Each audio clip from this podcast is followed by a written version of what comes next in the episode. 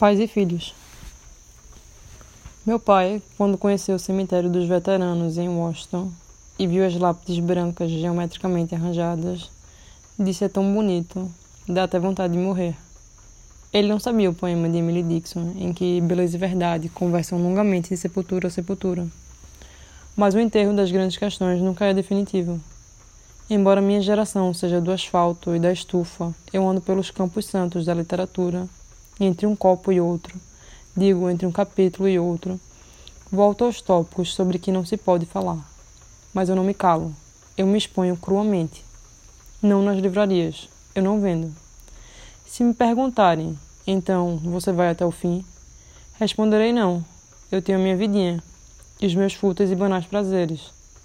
Meu pai começou a trabalhar aos doze. Está na luta desde cedo. Ele saltava de um ônibus ao outro e entregava cartões de visita na cidade. De vez em quando, ele me diz: o tempo de pegar pesado é agora. Mas meus olhos seguem alheios pelos livros e os campos. De que ele está certo, eu não duvido. O cortejo das árvores existe a despeito de mim, e uma rosa é sem o olho que a vê. Este poema não oferece nenhuma redenção. Não é pela graça do ser.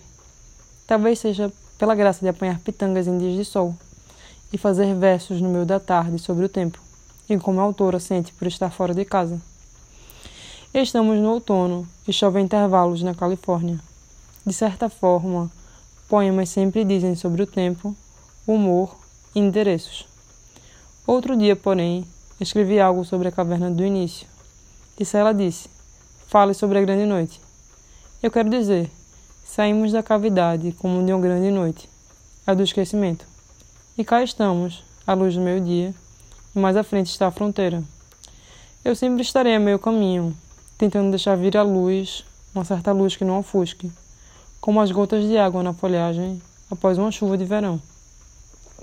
Eu recuso entrar docemente na grande noite. Eu quero a memória de tudo e a do esquecimento. Eu quero meu pai andando no bairro do Recife na década de 60. Meu pai nas ruas do Rio na década de 80 meu pai, todas as manhãs, na porta de casa, falando Feliz Natal e um próspero Ano Novo. Porque, de um modo ou de outro, todos os dias guardam a possibilidade do dia. E eu quero estar lá, digo, aqui, e abrir amanhã como se parte perpendicularmente uma fruta, cravar os dentes fundos na polpa da fruta e deixar que o caldo inunde a vida inteira.